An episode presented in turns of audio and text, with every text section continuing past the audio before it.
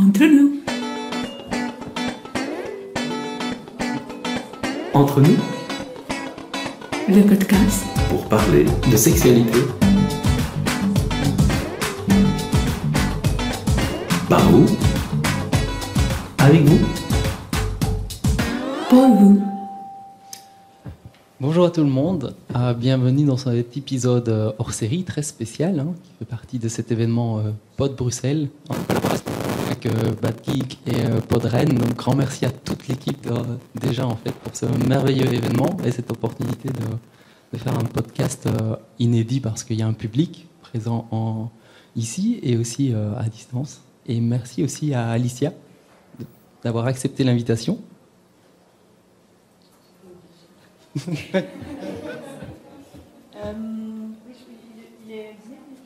Non, il semblait bien. hein. Voilà. Du coup, on n'a pas entendu. On t'a refait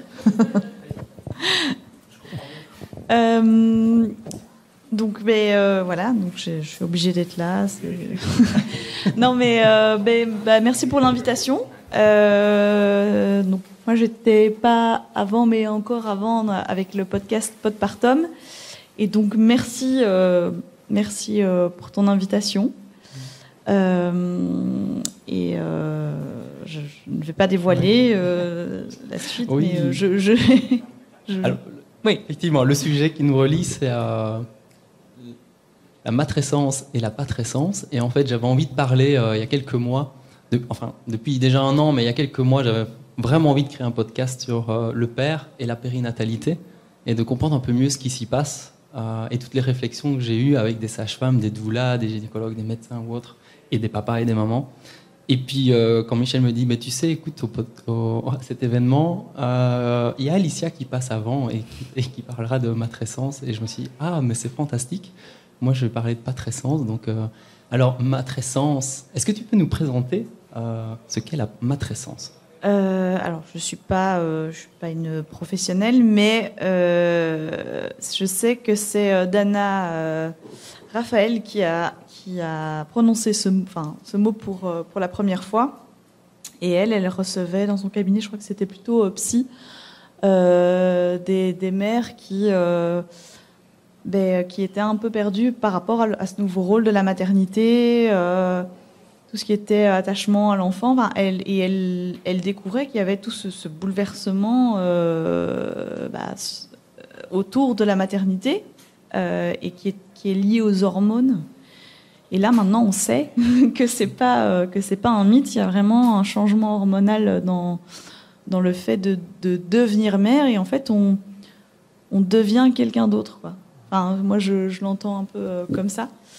Euh, mais c'est un mot qui est encore pas, pas, pas vraiment connu.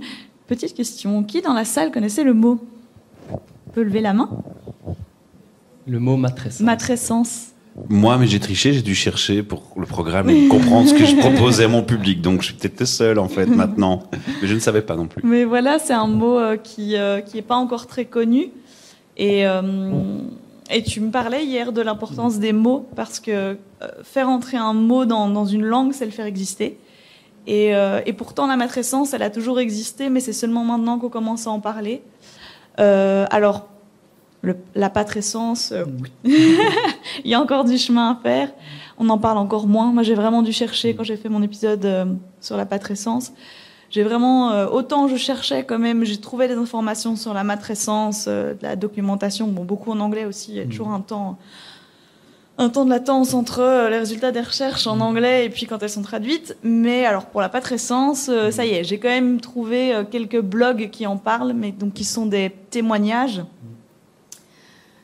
Mais en termes de recherche et de biologie, je ne sais pas si, si on existe, j'en ai pas trouvé. Donc euh, voilà, il y a du chemin à faire. Ouais.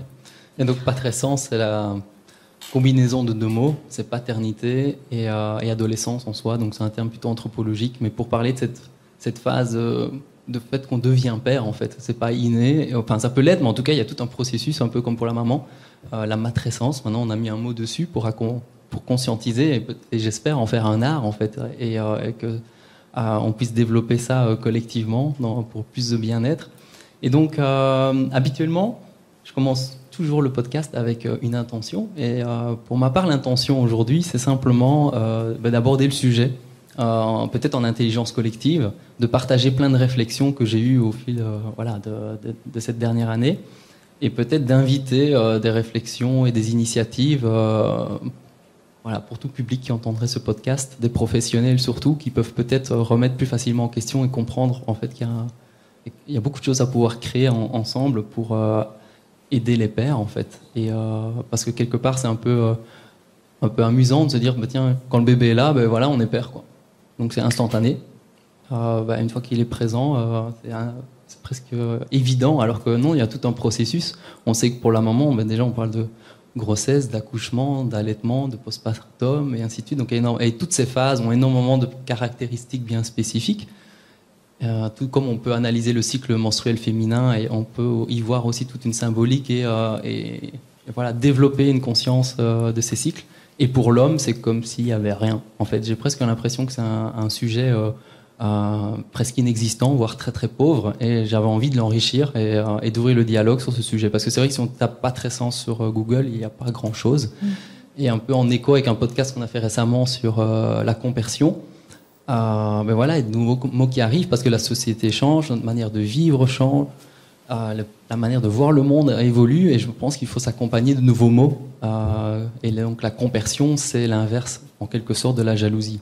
C'est-à-dire que on peut se focaliser sur comprendre et pourquoi la jalousie est là et, ce que c'est, mais en même temps, ça nous dit pas euh, ce qu'il pourrait avoir d'autre. Et ce qu'il pourrait avoir d'autre, entre autres, c'est la compersion. C'est le, d'éprouver de la, du plaisir, de la satisfaction, de la joie, même un énorme plaisir et jouissance que son ou sa partenaire s'épanouisse dans ses relations, dans toutes ses relations affectives, sexuelles ou autres, mais voilà, de manière large, et qu'il n'y ait pas de sentiment de manque ou de tension, mais que ça soit là pour... C'est une aide à l'épanouissement des deux personnes, et que ça ne soit pas vu comme une difficulté. Et je trouve qu'à Patrescence euh, mérite en fait qu'on y accorde du temps euh, pour euh, développer un petit peu euh, ce qu'on peut y faire. Mhm. Et pour ta part, Alicia, quelle est ton intention en participer Ouh. Euh, c'est une intention peut-être un peu générale, peut-être euh, poussée à la réflexion, je dirais. Euh, ouais.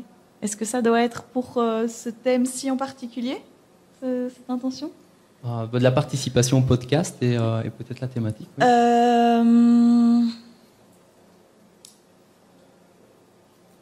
C'est peut-être un cliché de dire ah oui mais euh, les femmes elles réfléchissent plus, elles sont plus dans le mental, dans la tête, alors que l'homme il est là avec ses couilles, il agit. Et, euh, et bon bah on sait ça évolue petit à petit, mais euh, ouais laisser la place, l'intention c'est euh, laisser la place à, à la à la parole et à la réflexion et à, à ce qu'on aurait eu tendance à attribuer à la femme euh, dans, dans, dans- dans le- le- le- la parole, le, la partage de, le partage de, de réflexion, de, de sensibilité. euh, enfin, le, terme euh, un peu négatif, la sensiblerie, mais pourquoi? Parce qu'on se dit, oui, non, mais un homme n'est pas sensible.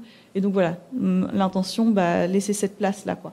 Laisser, euh, laisser ça exister et, et, euh, et ouvrir la parole, parce que c'est vrai que c'est un truc qui revient souvent aussi. Les femmes, elles n'ont elles ont beaucoup moins de difficultés à, entre copines à, à parler de sexe et à dire plein de choses. Et je pense vraiment que les hommes ne le font pas autant que nous, ne le font pas de la même manière. J'ai peut-être une impression tronquée, mais qu'ils le font plus euh, avec un côté. euh, ok, il faut que je montre que moi aussi ça marche, mais pas avec. euh, alors que la femme, euh, elle va chercher du, du réconfort dans. Bah, il m'est arrivé ça, Mm. tu vois, et euh, voilà. Donc, s'ouvrir à. Faites-le aussi, quoi. Merci. En tout cas, je t'ai- proposé et tu as accepté l'invitation de- d'enrichir en fait cette réflexion avec enfin, voilà, tout ce que tu as appris sur la matrescence et, euh, et cet univers plus lié aux femmes et d'inviter aussi les hommes à dire allez venez avec nous dans, dans cette aventure. Et en fait, le point de départ en fait des premières réflexions sur la matrescence ou la place du père en périnatalité, c'est euh, une de mes premières, enfin, mon premier stage de sexologie. Je l'ai fait dans un planning familial à Bruxelles il y a plusieurs années. Et euh, la toute première journée, c'est un déni de grossesse, un cas de déni de grossesse. Et c'est in- incroyable parce qu'en fait, ça arrive très rarement. C'est peut-être une fois tous les 6, 7 ans ou 10 ans. Enfin, c'est très très rare de, voir ces cas de figure, malgré tout. Il y a quand même 22 plannings familiales à Bruxelles, donc je veux dire, euh, voilà. Quand il y en a un, c'est de temps en temps. Et, et, voilà. Et en fait, j'ai trouvé ça fantastique. De me dire, enfin, fantastique dans ce que ça signifie aussi pour l'homme. C'est-à-dire qu'en fait, c'est une fille qui avait environ de mémoire 15-16 ans, qui était enceinte, mais qui pour elle, c'est pas qu'elle refuse qu'elle est enceinte, c'est juste que c'est totalement impossible qu'elle soit enceinte. C'est même pas que c'est un, effort conscient ou qu'elle essaye de résister à quelque chose. C'est juste que pour elle, c'était totalement inconcevable qu'elle soit enceinte. Et on se retrouve, euh, voilà, elle est accompagnée d'une éducatrice euh, de l'école qui est convaincue qu'elle est enceinte, mais elle dit, voilà, il faut qu'on en parle et qu'on réfléchisse ensemble. Et donc on s'installe à la fille. Et donc on monte dans une salle de consultation, et puis euh, voilà, il y a l'éducatrice scolaire qui est là, il y, a une- il y a deux personnes du planning familial et moi, et puis on discute du sujet. Et en fait, simplement en discutant des éléments, des faits en fait, on parlait simplement des menstruations et plein d'autres éléments et de ce qui s'est passé dans sa vie, elle a juste commencé à douter. Et c'est au moment, et, et c'est juste ce qui s'est passé. Elle dit, ah bon, je pourrais être enceinte? C'était juste ça en fait. Et puis après une session qui a duré environ 40 minutes, elle se lève et elle avait un ventre gros comme une femme enceinte de 6 mois, quoi. Vraiment. Alors qu'elle est rentrée mince comme moi. Donc moi, je fais moins de 60 kilos, mais voilà, c'est juste. Elle avait un peu ma même morphologie que moi. Elle est descendue les escaliers et tous les gens à l'accueil ont, regardé comme ça. On se dit, elle rend mince comme ça, elle ressort avec un grand ventre comme ça. On se dit, comment c'est possible? Et euh, j'ai eu la chance que quelques mois plus tard, j'ai participé à un colloque sur, euh, à, Mons, en Belgique, sur euh, justement les dénis de grossesse. Et en fait, l'élément important de savoir, c'est que les femmes, souvent, qui n'ont pas, qui ont eu un déni de grossesse et qui n'ont pas vraiment vécu euh, la phase grossesse, quand le bébé arrive, c'est trop brutal. Il n'y a pas eu la gestation mentale et psychologique et d'identitaire et toutes les émotions et les hormones qui fait que voilà, il y a une évolution. Et ensuite, le bébé arrive, on est apte à l'accueillir et on a déjà évolué, on, on s'est ouvert à, à l'accueillir. Et, et les mamans qui ont souffert d'un déni de grossesse, mais souvent il y a une distance. On- C'est pas qu'il y a un choix, mais c'est juste qu'il y a un rejet de l'enfant ou un lien qui commence seulement à se construire. C'est brutal, c'est rapide, elle n'est pas prête dans sa tête. Euh, et, ça prend du temps. Et donc cette, gestation mentale, psychologique vient après euh, l'accouchement. Et ça crée énormément de difficultés. Et je me suis dit, mais finalement, les hommes, en fait, on se sent un peu dans... Enfin, j'ai l'impression que quand on pense à la patrescence, on est un peu dans ce cas de figure. Le bébé est là, hop, ok, ben voilà, maintenant t'es papa. Et euh, il n'y a pas eu de phase avant. Et je pars aussi. Donc ça, c'est un des premiers événements, c'est le déni de grossesse, cette expérience. Le deuxième événement qui m'a... c'est lié à mon expérience. J'ai euh, une fille, euh, Joline, qui a 8 ans, qui est ici dans la salle, et un fils, Lucas. Donc j'ai deux enfants de 8 et 13 ans. Et quand bien même tout le parcours de périnatalité est très beau, euh, et j'ai adoré ce parcours, néanmoins, en tant que père, j'ai jamais eu l'impression qu'on s'est adressé à moi en fait. Donc j'a- j'allais aux, consultations avec la gynécologue et ainsi de suite. C'est gentil, c'est convivial, c'est chaleureux, c'est génial. Mais honnêtement, j'aurais été un pot de fleurs sur la petite fenêtre, c'était la même chose. ça résume un peu, mais c'est vrai. Parfois on me demande mon avis, mais franchement, ça n'a aucun impact. On s'y intéresse même pas. Et d'ailleurs, j'ai écouté un des podcasts euh, qu'Alicia m'a, envoyé. Tu peux peut-être partager le- l'expérience de ton ami, mais c'était un petit peu la même chose. Ben oui, oui, il, a, il, a, il en a parlé comme ça. Et c'est vrai que j'étais, euh, au moment où il, le dit, ben, il l'avait déjà évoqué plusieurs fois que, bah, en fait, euh, on pose beaucoup la question la maman, à la maman, comment ça va, ça va. Et le papa, tout le monde s'en fout, en fait, alors que, enfin, on lui pose pas la question, alors que c'est, que c'est, euh, que c'est énorme euh, ce qui lui arrive.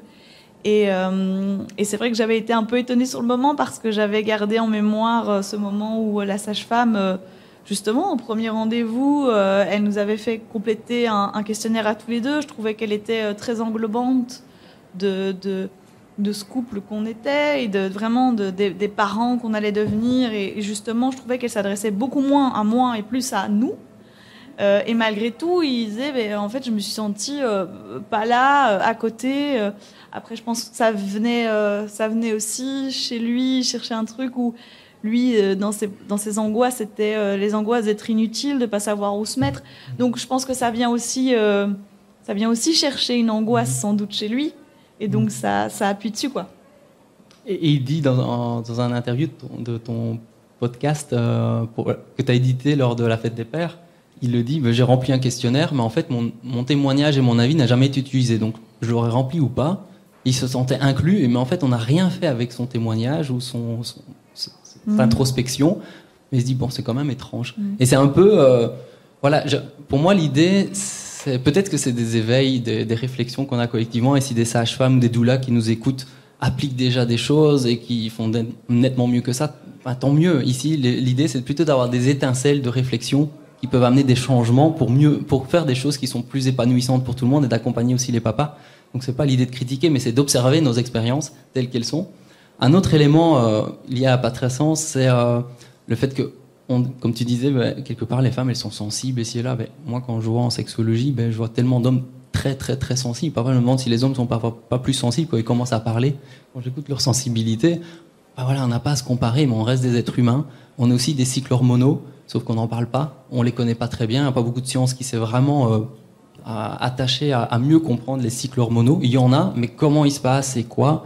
C'est certainement des cycles beaucoup plus courts sur la phase d'une journée ou des cycles beaucoup plus longs. On sait que la spermatogénèse, c'est trois mois. Euh, et donc, en fait, il y a des cycles certainement qui se passent sur des longs mois, peut-être 3, 6, 9 mois. Et donc, comme c'est des cycles, je pense, chez les hommes très courts et très longs, et que c'est pas très, enfin, très parlant, en tout cas, ça n'a rien à voir avec le cycle menstruel féminin, euh, on est dans un- des notions de temps qui, qui, à mon avis, euh, dépassent un peu euh, voilà, notre curiosité actuelle.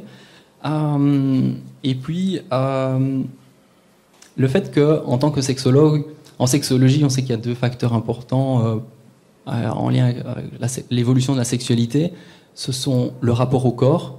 Et comme on sait que le corps évolue toute la vie, notre sexualité sera de toute façon impactée et évoluera tout au long de la vie, parce que notre confiance en soi, est-ce qu'on aime son corps, comment on jouit de son corps, comment on l'apprécie, on le et notre voilà tout ce qui est lien et confiance en soi et estime de soi est intimement lié au corps. Et on sait que pour la femme, l'arrivée des premières euh, menstruations, les ménages, bah, c'est une étape. Parfois il y a de la douleur ou pas, mais il y a toute cette phase menstruation chez l'homme, c'est passé sous silence collectivement. On est aussi fertile hein, au même, plus ou moins au même moment, mais personne n'en parle. On n'écrit pas deux trois lignes euh, de science là-dessus. Donc euh, ça, ça pourrait être un levier, mais il n'y a pas de tente blanche pour les hommes. Il y a des tentes rouges peut-être pour les femmes, mais pas vraiment pour les hommes. Ça existe hein, néanmoins, mais c'est quand même très timide.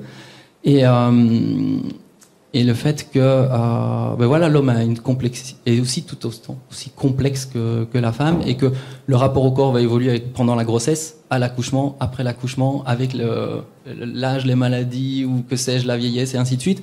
Donc en fait, c'est naturel de dire que la sexualité va évoluer. Mais pour l'homme, ben, on l'accompagne pas trop, mais on voit directement les impacts chez la femme et on se focalise toujours euh, peut-être à rendre la femme plus complexe, plus, plus mystérieuse ou que sais-je. Et puis le fait que la sexualité est très impactée par toutes les phases de vie. Souvent c'est peu connu, mais en sexologie on le sait. Euh, et c'est un, peu passé sous silence aussi. Mm. C'est le fait que euh, ben, devenir parent, c'est un énorme changement dans la vie. Ça va impacter très fortement pour certaines personnes la sexualité, mais d'office ça va l'impacter. Euh, le fait de parfois changer de métier impacte la sexualité. Euh, déménager aussi, euh, avoir une maladie ou un cancer, ou bien perdre un parent aussi. On sait qu'au décès d'un des parents ou d'un proche ou de quelque... des éléments forts de la vie vont impacter la sexualité. Et on le sait, c'est très présent en sexologie. Et la, périnatalité, c'est évident. Moi, je ne sais pas comment toi, Alicia, si tu as envie de partager ton expérience de, comment, quelque part, cette période périnatale influence ta sexualité. Mais je pense que euh, c'est indéniable pour l'homme et la femme. C'est euh, Euh, oui, ben, on va dire que c'est pas un non-sujet, quoi. Forcément, euh, on, on en parle, mais j'ai un peu euh, cette impression que c'est un peu plus comme une, une épée de Damoclès je- de est-ce que, est-ce que la sexualité va pouvoir revenir après, comment, etc. Et bon, après, je l'ai pas vécu comme une grande angoisse. Et, euh, et on a été. Bon, après, on est, on est aussi un couple qui n'avons pas de mal à discuter de ça, en fait. Et euh, je crois que ça, ça nous aide beaucoup, on communique beaucoup. Euh, et, et voilà, il n'y a pas eu. il a pas eu de blocage euh, pendant. On a bien utilisé euh, l'ocytocine et le, je ne sais plus quelle est cette hormone qui est dans le sperme et qui provoque. Oh, tu vas pouvoir me dire, je l'ai plus là. Par Une des- contractions. Ouais, une des hormones Mm. qui, euh, qui est, qui utilisée d'ailleurs en Mm. synthétique euh, pour, euh, pour, pour, euh, provoquer. pour provoquer. Donc euh, voilà, elle est vraiment bien utile. Mais ben, bref, on a. On a voilà, on n'a pas eu de blocage euh, à ce niveau-là. On s'est dit, Ouf, ça y est, ça c'est fait. Et, euh, et après, c'était très très drôle, évidemment, euh, à la maternité, la gynécologue qui passe et qui dit Alors, surtout, euh, pour rappel, vous n'êtes pas protégé. Hein, L'allaitement, tout ça, c'est un mythe. hein, donc, attention, hein, pas de rapport sexuel avant trois semaines. Excusez-moi, madame, mais là, vraiment, on n'est pas du tout en train de se dire ça. Au moment dit trois semaines, déjà, j'avais retenu six semaines, voilà. Mais, euh, mais du coup, c'était plus oh mon Dieu, est-ce que ça va tenir? Parce que alors pour les pour les détails euh, épisiotomie, donc point, comment ça va se passer? C'est hyper euh, angoissant de dire ok, est-ce que est-ce comment ça va se passer? Puis il y a la, la peur de faire mal. Moi, j'avais évidem- évidemment la peur d'avoir mal, et lui, il avait la peur de euh, faire mal, et, et on, on était limite pressé de reprendre pour être sûr que tout allait bien, que la tuyauterie fonctionnait toujours, et la tuyauterie fonctionnait toujours. Donc, euh, donc voilà, ça, ça- ça- c'était, ça- c'est comme ça qu'est venue en tout cas le- la sexualité euh, dans notre couple. Mais après, il y a aussi toute une autre, euh, un autre chapitre dont on parle pas. Bébé, il dort où dans les premiers temps? Il dort avec papa et maman, souvent dans la chambre. Et donc, reprendre une sexualité avec un bébé euh, dans la chambre, c'est aussi un choix. C'est aussi se dire, OK, est-ce que je suis à l'aise de le faire ou pas? Est-ce qu'on attend? Enfin, c'est des questions. Et ça, ça, par contre, personne n'en parle. Il y a plein de choses qui sont passées sous silence et Ouais. ça serait chouette. euh, Moi, je pense que s'il y a des doulas, des sages-femmes ou des gens qui font des accompagnements en périnatalité, moi, je trouve que ce qui serait vraiment chouette, c'est que pendant une session, euh, imaginons de. Voilà, pendant une session, qu'on accorde par exemple 25% du temps à, par exemple, à la maman, mais vraiment à ce qui concerne purement la maman, et l'écouter elle, et que tout le monde focalise sur son univers à elle et ce qu'elle vit. Ensuite, le bébé. Ensuite, 25% du temps aussi pour le papa. Qu'est-ce que lui, dans son histoire, son processus, qu'est-ce qu'il est en train de vivre? Indépendamment des autres Et puis 25% pour le couple, par exemple. Où on pourrait, par exemple, aborder ce que tu viens de mentionner. Bon, est-ce qu'on se pose, des- est-ce qu'on s'est posé des questions? Comment on va accompagner ça? Est-ce qu'on, est-ce qu'on laisse le bébé ou non dans la chambre ou pas Et à quel moment? Et, et voilà, si on pouvait déjà faire un quart, un quart, un quart, mais vraiment pleinement focalisé, et on va en faire quelque chose, et on va révéler, et que quand on écoute le papa, tout le monde soit à l'écoute de son univers, ça serait quand même génial, tout autant que le couple. Moi, je me souviens que euh, avant d'avoir mon fils, euh, bah, pendant la grossesse, moi, j'avais peu, enfin, j'appréhendais le fait euh, d'avoir des enfants. Je les adore et j'adore les enfants, mais comme je sais que la sexualité pour moi c'est très important, c'est vraiment quelque chose d'important dans ma vie et euh, source d'émerveillement et, de beauté. Et j'avais l'impression que l'arrivée d'un enfant allait tout chambouler et que quelque part on aurait moins de temps, ça serait moins satisfaisant, tout serait chamboulé, que quelque part je serais plus handicapé dans ma sexualité que et donc j'avais plus les enfants éventuellement co- comme source de difficulté. Et en fait, si j'avais su, en tout cas pour ma part, euh, après euh, l'accouchement, ça a été nettement mieux qu'avant. Si j'avais su, j'aurais fait des enfants plus tôt, je pense. Mais euh, pourquoi? Parce que je sais pas, ça s'explique peut-être parce qu'on a vécu un moment fort, parce qu'on a vécu l'accouchement, parce que je me souviens que pendant l'accouchement, je faisais étrier en fait. La table d'accouchement n'était pas fonctionnelle et je tenais la jambe de, de mon- de ma partenaire et, et j'étais vraiment, voyais, enfin j'étais pleinement dans l'avant, dans l'expérience. Je n'étais pas relayé souvent sur une chaise au bout de la salle où quelque part le papa a peu de place. hein. Je veux dire, ça, ça paraît peut-être un détail, mais parfois on- on est un peu genre au quatrième rang derrière et on voit rien et on dit monsieur c'est pas le moment ou euh, ou bien sortez. Donc là, cet accouchement-là, j'étais vraiment en première loge et euh, je trouvais ça fabuleux. Et, euh, et le fait peut-être que voilà l'intimité partagée, le fait que le lien soit plus fort entre le papa et la maman, le fait qu'il y ait un bébé, toute cette magie-là faisait que la sexualité était en tout cas, je trouve, pour moi qualitativement beaucoup plus belle. Et si j'avais pu comprendre ça plus tôt ou, savoir que ça puisse exister, parce que dans ce que j'entendais, ça avait été une difficulté. Ma maman avait eu une, épisiotomie. Moi, quand je suis né, euh, ben, elle avait souffert deux ans. Donc, elle se demande toujours comment je suis arrivé, parce que elle se souvient pas trop. Avec l'épisotomie, elle a quasiment pas fait l'amour pendant deux ans. Et beaucoup de personnes diront, ouais, mais quand tu as un, deux, trois enfants, ta sexualité, enfin, euh, après le travail, la fatigue et tout, ça passe souvent derrière. Donc voilà, je pense que euh, ça serait chouette qu'on se puisse euh, se questionner euh, sur ce genre d'aspect. Et si je reviens sur, sur la notion des mots, alors pour la femme, c'est assez évident, il y a la grossesse, il y a l'accouchement, l'allaitement, le postpartum. Mais est-ce que l'homme vit alors c'est une question plutôt euh, d'introspection méditative, mais est-ce que l'homme vit les mêmes phases?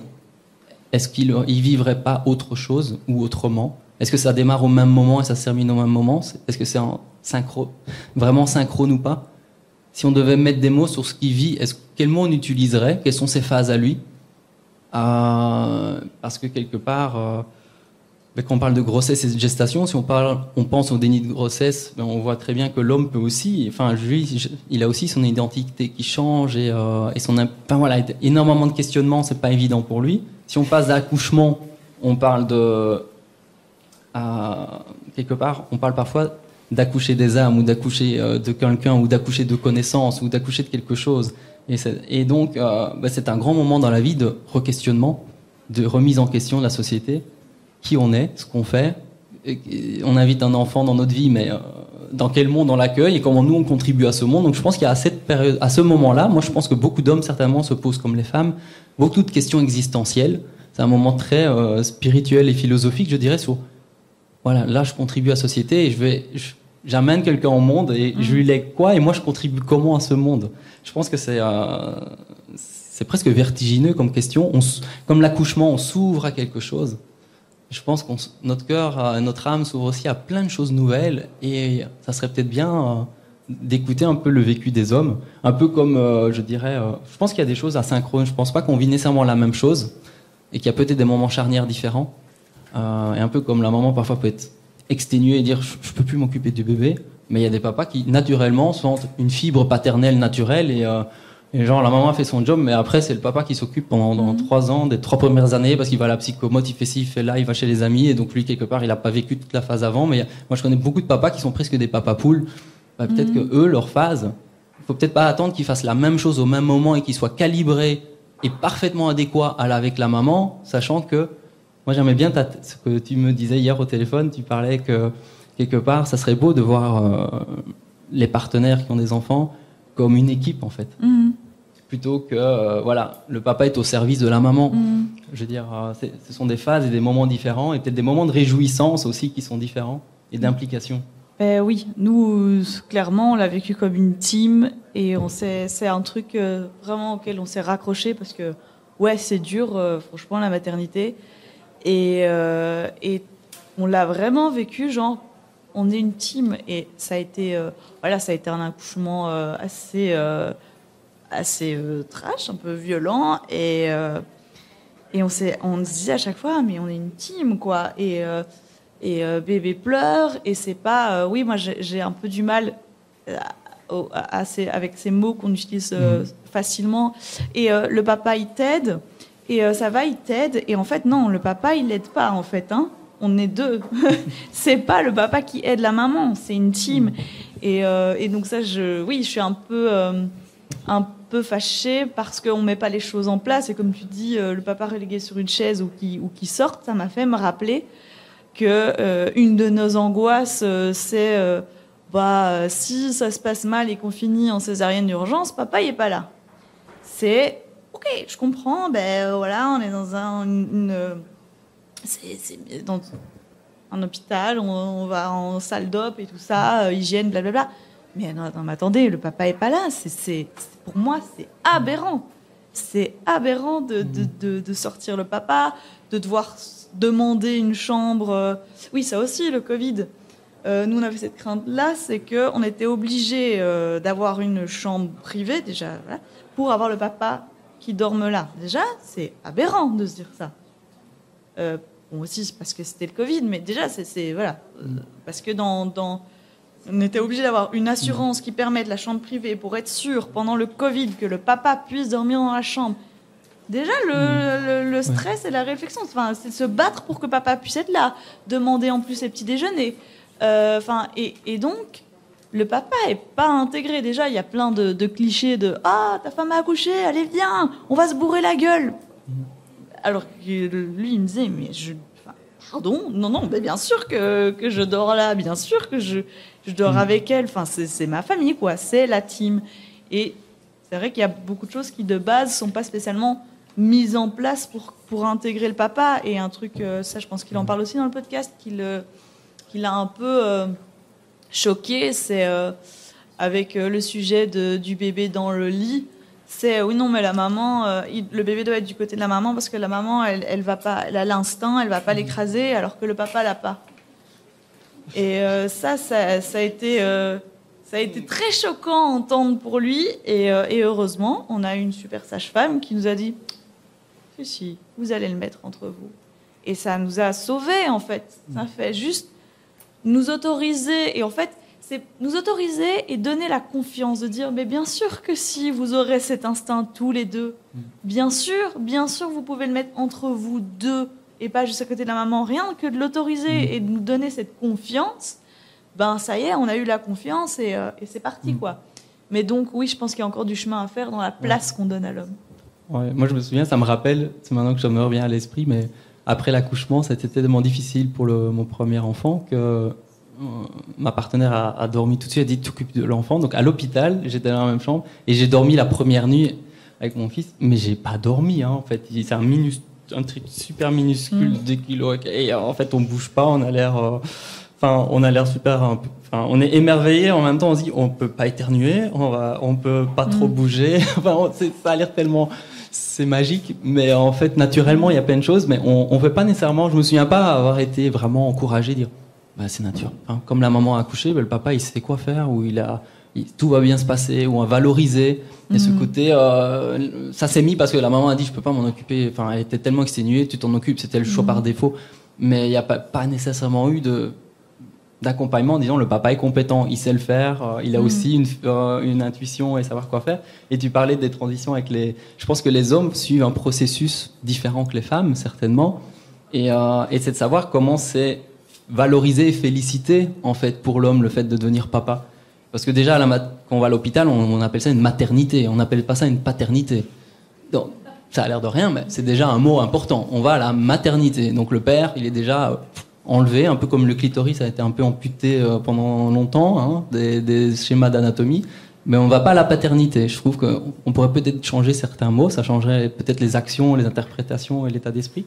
Mais de se dire, pendant toute cette phase de gestation, comment l'homme va adapter sa vie euh, professionnelle, sa vie sportive, sa vie sociale.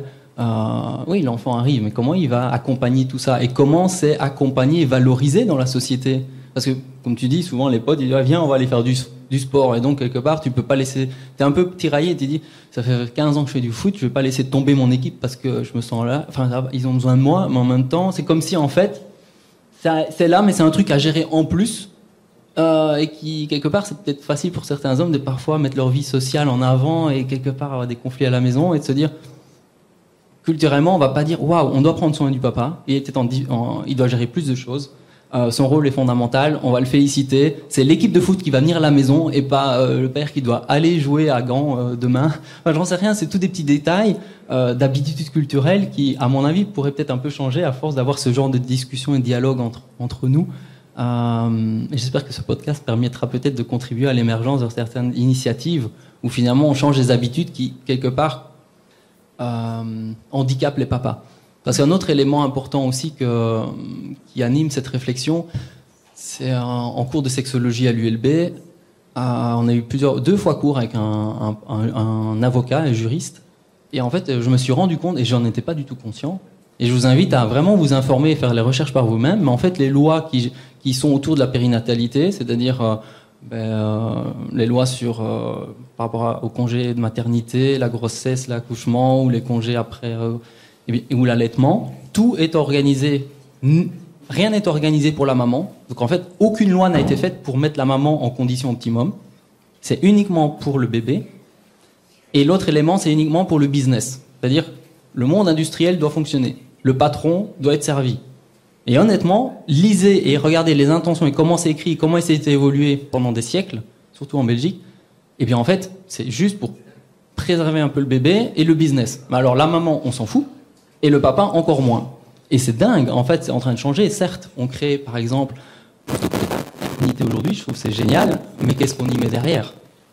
Ok, c'est peut-être un moment pour mettre de la patrescence ou de développer, mais quand bien même on a un mot, quelles sont les phases du papa? Je pense pas que le papa ait une grossesse, quoi qu'il a peut-être un, accouchement autre à faire à un autre moment, et qu'il a euh, toute une phase d'accompagnement, mais si on y mettait des... Ça demande de faire un peu de science et d'aller voir ce qui s'y passe. Mais moi, j'inviterais vraiment à se dire, ok, on a un peu de congé, mais c'est qu'est-ce qu'on voudrait y faire et comment on s'entraide, en fait? Ça pourrait Mm. être vraiment chouette. Je sais pas si toi, tu as des, des idées, en, t'ayant- en, Alicia, par rapport au fait que tu t'es passionnée pour la matrescence, d'une certaine manière. Qu'est-ce qu'on pourrait faire pour les papas, par exemple, qui pourrait être beau Sans prétendre qu'on sait, c'est juste des idées, en fait, qui...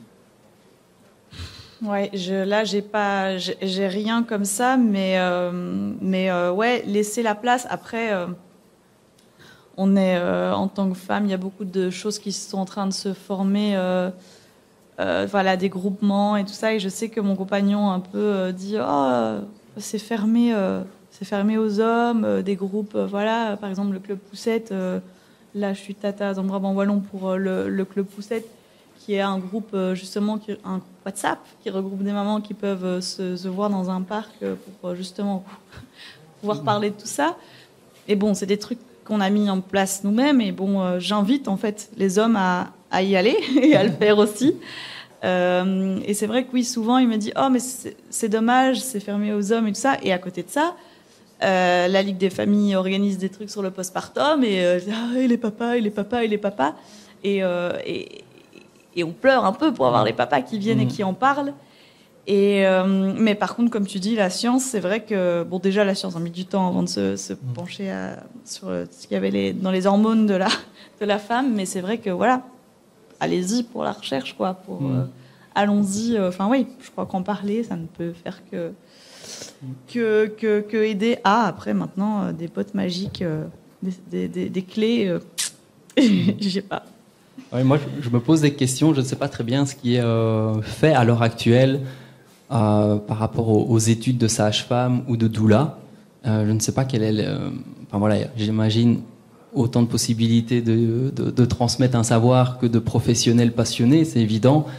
Mais euh, qu'est-ce qui est fait à l'heure actuelle dans le contexte gynécologie et doula pour l'accompagnement réel des papas, adapté à eux dans leur contexte, et de, se- et de se dire entre la théorie et la pratique, qu'est-ce qu'est-ce qu'on fait? Parce que j'aime bien d'avoir des belles paroles. Oh, il faut faire parler le papa. Oui, parfois on voit qu'on fait parler le papa, mais en fait, ça n'a aucun impact. Et ensuite, qu'est-ce que ça a comme impact cet accompagnement doula euh, à court terme, à moyen terme et à long terme? Quelle est la, la- la périnatalité? C'est presque, pour moi, c'est les fondements de la société. Je veux dire, on est tous là présents parce que deux personnes ont fait l'amour et quand ils ont donné vie à un bébé. Donc, c'est la phase fondamentale et le socle de toute société.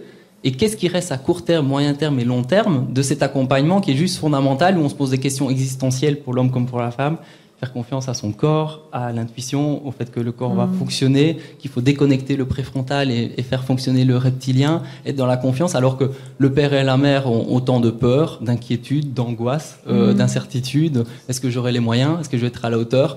Comment ça va impacter ma vie? Est-ce que je vais pouvoir gérer la fatigue? Est-ce que je vais pouvoir euh, gérer le financier? Est-ce que je vais arriver à, à gérer les tensions, les fatigues, les, les- les fluctuations d'émotions de ma partenaire tout autant que des miens? Il y a tellement... Enfin, c'est un foyer intense d'émotions. Et je pense que ça justifie d'autant plus qu'on s'intéresse à comment les hommes peuvent aussi euh, grandir comme partenaires euh, et, et papa, en fait. Euh, Mais tu parlais des doulas et bah, là je suis doula en, en devenir justement et, je, trouve que en tout cas par rapport à ce que moi j'ai reçu de, de- de- d'en- d'entourage de sage-femme etc je trouve que dans le monde des doulas il y a le, le papa a une vraie place quoi et euh, souvent on parle des parents ou des coparents. On- en tout cas c'est des mots qu'on utilise vraiment beaucoup. Et il y a euh, beaucoup de place euh, donnée, euh, donnée au papa, mais aussi dans, dans l'organisation du et après, et, la, et votre famille après, comment, comment vous le vivez tous les deux, comment vous le ressentez. Et ça, ça c'est un truc euh, que oui, on, on y pense en tout cas. Après, euh, parce que J'imagine, quelque part, c'est même si on voit la grossesse de sa partenaire en tant qu'homme, c'est un peu rapide. Du jour au lendemain, il y a un bébé qui est là, et comme s'il y a des choses évidentes qui vont se passer, qui vont euh, se mettre naturellement, alors qu'il peut y avoir. Alors on va dire pourquoi on parle de cet élément-là dans un podcast du Lovell Center, parce qu'on on parle typiquement de sexualité, mais si on regarde ce qui se passe au moment de la périnatalité, c'est des, beaucoup de peur, d'angoisse, d'insécurité, de, de, de, de- euh, d'expériences variables, d'intensité d'émotions, de fluctuation d'émotions pour les deux. Et euh, dans un contexte global qui qui disparaît pas, hein, je veux dire, on est dans même une société très individualiste. Malheureusement, il y a peu de d'esprit famille, tribu ou collectif qui fait qu'en fait un groupe soutient la maman qui vient d'accoucher. Souvent, il y a un moment, elle se retrouve toute seule à la maison, euh, un peu isolée, et, euh, et le papa aussi. Ça arrive assez souvent, malgré tout. J'ai encore une amie qui a accouché récemment. Elle a quand même eu son sentiment. Elle se dit, c'est quand même. On peut imaginer que si on vivait plus de manière collective, ça se passerait quand même différemment. Euh, certes, c'est beau ce qui se passe, mais on se sent souvent seul malgré tout, et euh, un peu démuni ou trop de choses à faire ou trop fatigué. Et euh, c'est dire que on pourrait quand même euh, penser collectivement euh, différemment cette, cette- cette étape-là. Et donc, ça peut vite créer des difficultés de communication et de relations dans le couple. Et si on a des difficultés euh, émotionnelles et communicatives, bah, la sexualité, c'est la première chose qui passe à la trappe quelque part. Soit c'est parce que c'est pas fondamental, c'est pas urgent, c'est pas essentiel. S'il y a une tension, ben, en général, euh, aucun des deux s'ouvre à l'autre, on a plus des reproches ou autre. Et donc, en fait, ben, c'est en parlant de ce côté très pragmatique de ce qu'est la patrescence et la matrescence qu'on va peut-être aider davantage les couples dans leur sexualité et peut-être avoir des couples qui durent plus longtemps et qui ont utilisé quelque part toute cette phase périnatale pour créer un couple encore plus solide, qui se connaît mieux et qui a grandi ensemble. Parce que sinon, je pense que euh, au niveau de l'id- l'identité d'un homme, je, je pense qu'il y a beaucoup d'hommes qui se posent des questions au moment l'arrivée d'un enfant aussi, ou comme quand on se marie ou autre, il y a un engagement fort. On parle à l'accouchement, on accouche de quelque chose, mais il y a aussi une question de contraction. Mais le mot contraction, c'est contracter quelque chose. Et qu'on dit contracter en business, ça veut dire s'il y a un contrat, on s'engage. On s'engage. Quand il y a des contractions, on contracte quelque chose, il y a un engagement symboliquement et même physiquement, le corps nous le dit. C'est peut-être subtil, hein, comme certains disent, c'est peut-être le langage des oiseaux, mais c'est quand même là. Et comment. euh, Pardon? Contraction. Oui, ou, ou effectivement, on augmente la pression. Et il y avait une question peut-être ici? Dites-moi, avec plaisir. Depuis le début, vous parlez de, de, de patrescence comme la naissance du père, ça j'arrive à comprendre. Mais pour vous, automatiquement, le père veut dire, enfin, comme j'ai pu entendre, vu que vous parliez justement de grossesse, que vous alliez jusqu'à l'accouchement, donc vous n'envisagez pas dedans le père dans un couple de parents qui veulent un enfant. On a entendu lors du, du podcast de, de Mademoiselle justement un exemple où on a mis 8 ans de, de PMA.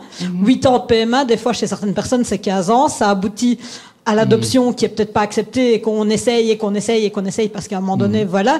Et donc vous n'envisagez pas ce, ce rôle-là comme étant un rôle de père. Ah, ça en- l'est aussi tout à fait. Je, je vous rejoins. C'est sûr que j'ai pris euh, rapidement parce qu'on parle de euh, maternité ou autre, de grossesse, accouchement et postpartum, les sujets classiques. Mais c'est juste avant la grossesse, il y a aussi tout le projet de d'avoir un enfant et c'est aussi une phase importante de projet de choisir on veut on veut pas comment on en communique se retrouver sur un projet commun et ensuite effectivement quand on décide est-ce que ça vient naturellement ou médicalement ou autre pour certains c'est aussi une phase énorme Ouais, surtout. ah, ouais. Je connais des couples qui ont vécu ça.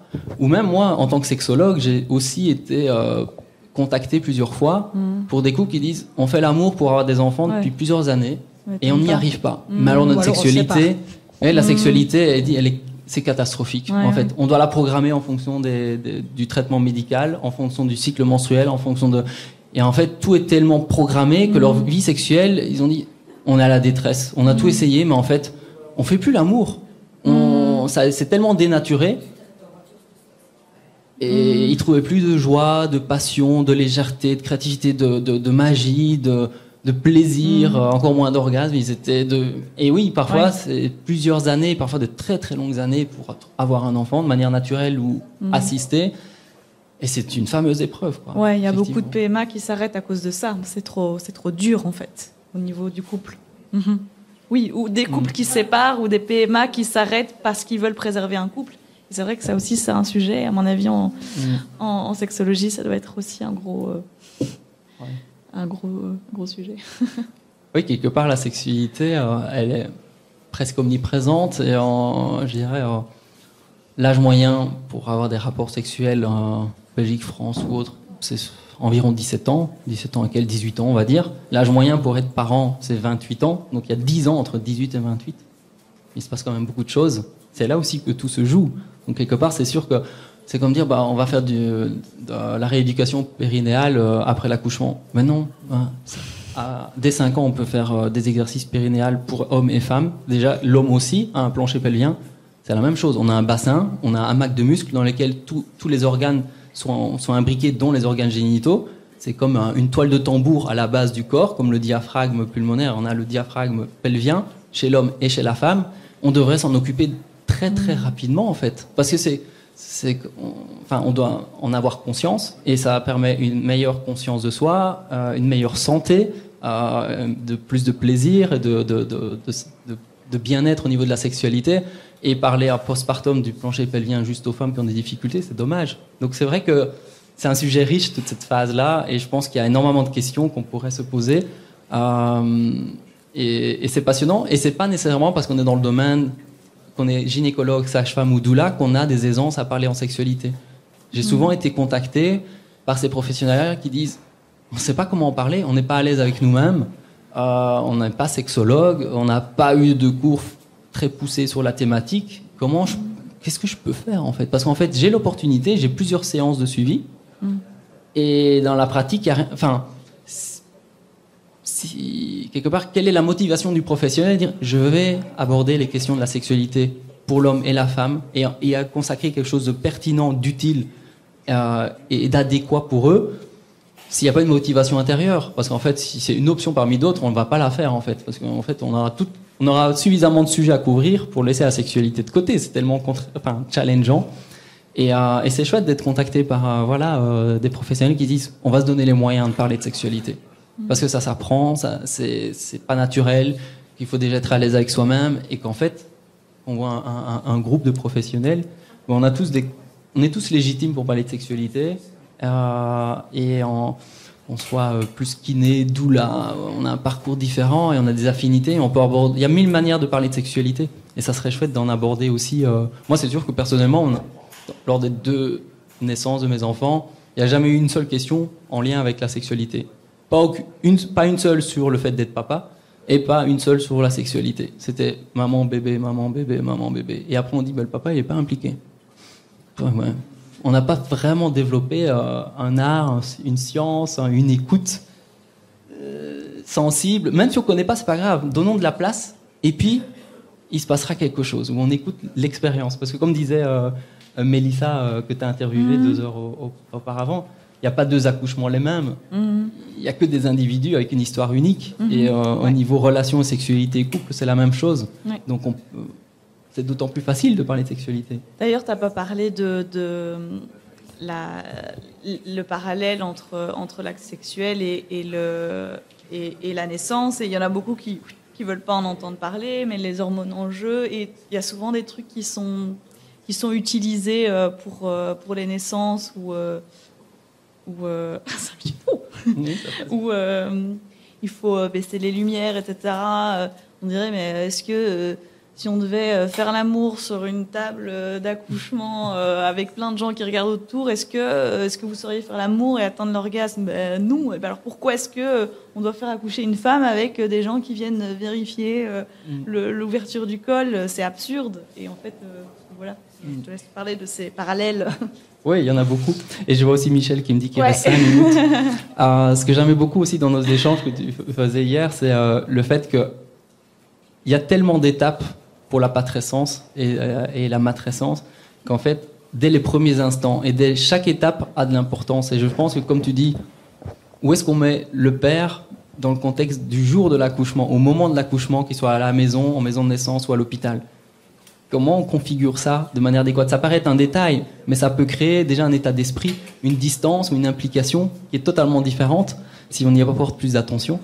Euh, et puis de se dire que, comme disait Valérie, ton partenaire dans un podcast, euh, lors de ton interview, c'est que les rôles sont de plus en plus. Enfin, on remet beaucoup de choses en question. Si on pense trois générations avant, les rôles des hommes et des femmes étaient quand même très, très cadenassés. Pas cadenassés, mais en fait, voilà, ils étaient assez figés, je dirais. Mais aujourd'hui, les rôles sont assez flous. Il y a une, un- une possibilité, une liberté de création énorme, euh, des remises en question fondamentales qui bouleversent beaucoup de choses. Donc, il faut vraiment accompagner ces questionnements parce qu'ils ont, de toute manière, ils ont lieu. C'est quoi être un homme? C'est quoi être une, un- une femme? C'est quoi être un parent? Oui. J'étais venu et exactement pour ça. Qu'est-ce qu'un homme? Qu'est-ce qu'une femme? Et l'autre question, qu'est-ce que la sexualité? Parce que moi, il me semble que ici, on prend la sexualité uniquement dans le cas d'une, je dis, de la génitalité. Parce que quand on dit sexualité, moi je dirais, voilà, quand je mange une pomme, c'est sexuel. hein. Mm. Oui, je dis la sexualité dans, dans son acception large, comme, Mm. dit, euh, comme disait Freud, Mm. quand, quand, quand on veut, dit-on, éliminer, mais c'est la recherche du plaisir. Donc, quand on dit la sexualité. Mais un enfant, depuis le bas âge, on est dans ça, dans la sexualité en tant que. C'est-à-dire qu'il faut dépasser, c'est-à-dire pas se Mm. Limiter, juste comme on dit, au, au- au frottement de, de, de, de- de- Génital Hein? ou au frottement Ouais. génital. Donc c'est la sexualité et c'est ça quand on se limite là, on se focalise sans se freine. Voilà. Mais quand on est avec, je dis, je reviens, c'est quoi être et c'est c'est important hein, ce que vous avez dit. C'est quoi être un homme? Demandez. Moi, je souvent je demande. Je travaille donc avec ceux d'origine voilà maghrébine. C'est quoi être un homme? Est-ce que c'est avoir voilà, je ne sais pas moi, permettez l'expression, un zizi? Je ne sais pas. Même moi, je me dis, c'est quoi être un homme? C'est vrai que la société nous, nous, nous, nous, nous assigne. voilà. Donc, quand on commence déjà par là, donc je pourrais, voilà, j'ai un bébé, je le prends, je pourrais faire à manger, je pourrais jouer avec une poupée. Je ne je ne parle même pas du genre, déjà soi-même. N'attendons pas qu'est-ce que, voilà. Qu'est-ce qu'être être, être un homme et qu'est-ce qu'être une, Ouais. une femme? Je ne sais pas si on peut me répondre sur ça Oui, parce que et, c'est. et c'est parfois dans des détails. Ça me rappelle un, un- un commentaire que j'ai fait dans un podcast précédent avec une doula canadienne. C'est euh, un peu ce mythe que le papa doit couper le cordon ou qu'il y a un lien à couper. Je dis non, le papa il est là pour créer du lien en fait. Quand le bébé naît, il y a encore 3 30% du sang qui est dans le placenta qui doit revenir au bébé. Et c'est pas le moment de couper. Et je pense qu'un lien qui n'a plus de fonction, tu parlais d'une pomme, mais le trognon de la pomme, quand le lien n'est plus nécessaire, il disparaît. Si le lien existe, c'est qu'il y a une information qui doit euh, passer, une énergie, un soin, une attention. Il y a une raison. Et le lien, il disparaît s'il n'y a plus de fonction. Et je pense que le rôle du père, c'est de créer du lien, en fait. Et c'est sûr que quand au bout de la salle, qu'on lui pose pas son avis et qu'on lui demande de couper un cordon ombilical, je ne suis pas sûr dans quel état d'esprit on se met pour l'homme qu'on a envie d'avoir comme partenaire dans la société, euh, comme partenaire de vie, comme papa. Parce que paternité, j'ai regardé la définition Google hier, enfin sur Google et euh, Larousse, je crois que c'est le lien père-enfant. On parle bien du lien et du lien qu'on a avec sa partenaire, avec euh, comment on nourrit comment on crée ce lien. Et donc la sexualité, c'est la communication, c'est le plaisir, c'est la jouissance de la vie, c'est euh, la célébration de la vie, c'est la rencontre, le désir, la- l'attraction.